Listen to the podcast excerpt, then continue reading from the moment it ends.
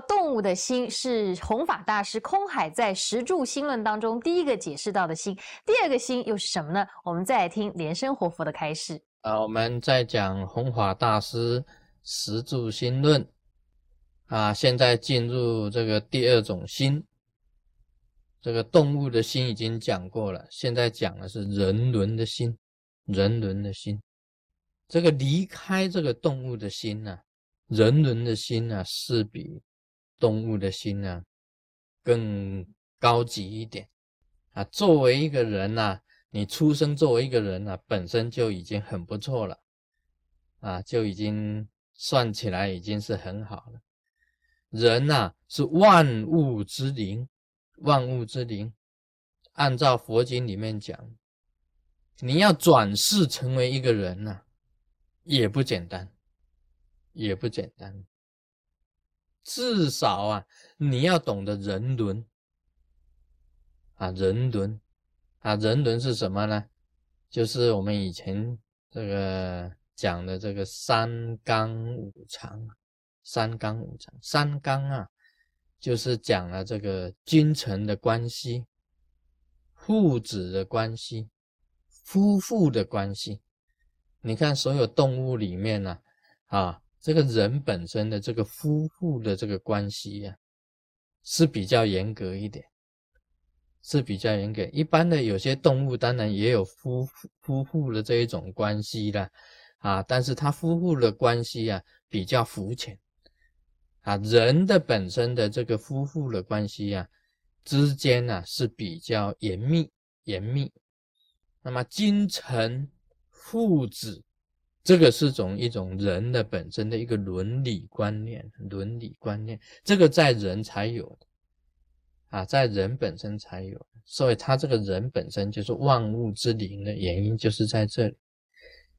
另外五常呢，就是仁义礼智信，仁义礼智信，可以讲起来啊，人呐本身是比较讲道理。它有一些理可以讲，啊，动物没有什么理可以讲的，完全就是弱肉强食。啊，师尊看过一个海底的这个影片呢，我以为说，哎，当鱼也不错啊，鱼蛮自在的，蛮逍遥的。但是看了那个海底的这个影片以后啊，就哎，不要当鱼，海里面呢。这个鲨鱼啊，好厉害！哦，还有很多种鱼啊，很多种鱼都是互相残杀的。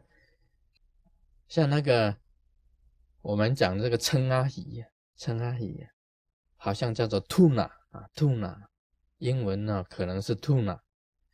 这个 tuna 在海里面游泳，鲨鱼一来啊，它最喜欢 tuna，最喜欢吃称阿姨。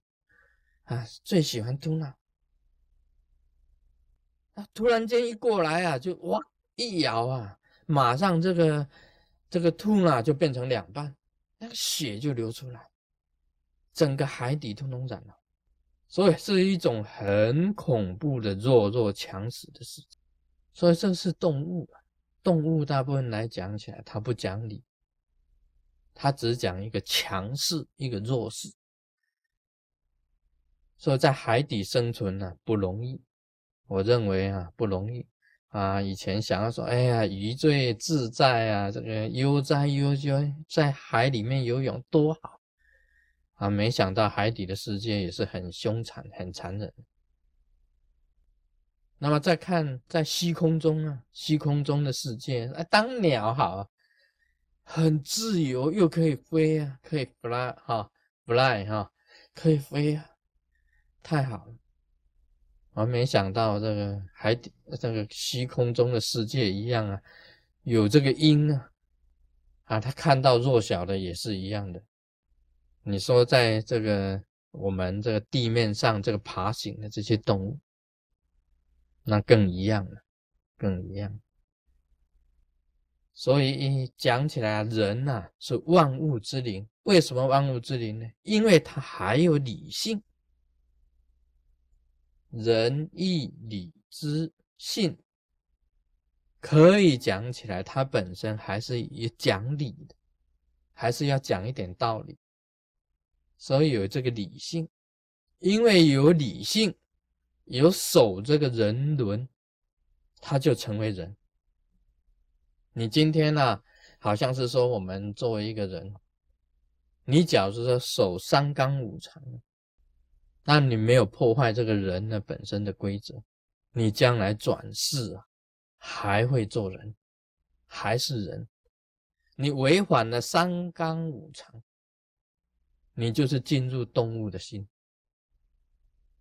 啊！进入动物的心，你就会行了十恶啊，就是杀盗淫妄以恶口两舌，起以贪嗔之，就会堕落到最底下这个动物的心。那你守三纲五常。你就是一个一个正人，可以讲是一个正人君子，一个正人君子。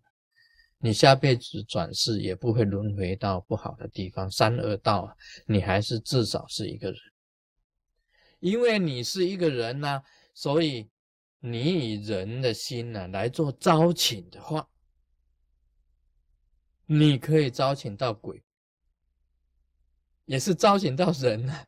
但是这个人是无形的，是无形的，就是要非人啊。在我们佛经里面经常提到这个非人，人非人，人非人的意思就是讲是一个无形的人。你心中想念，以人的心来招请，你感应到的就是一个非人，非人来。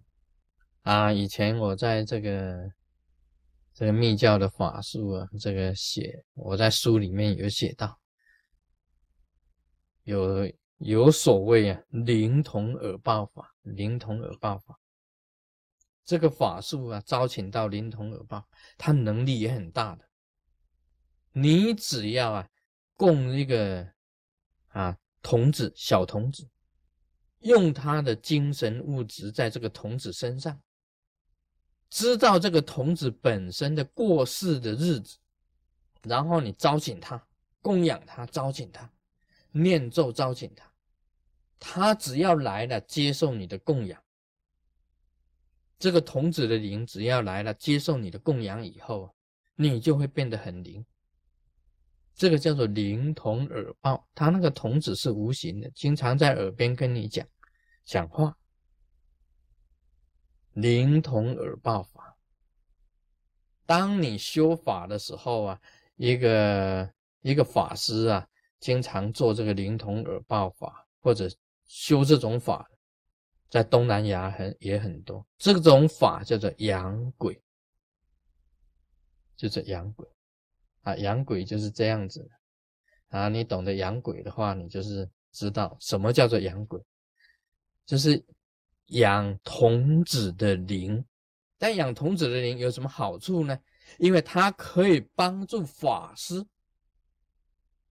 可以预言，可以帮人家算命，可以预言，可以知吉凶。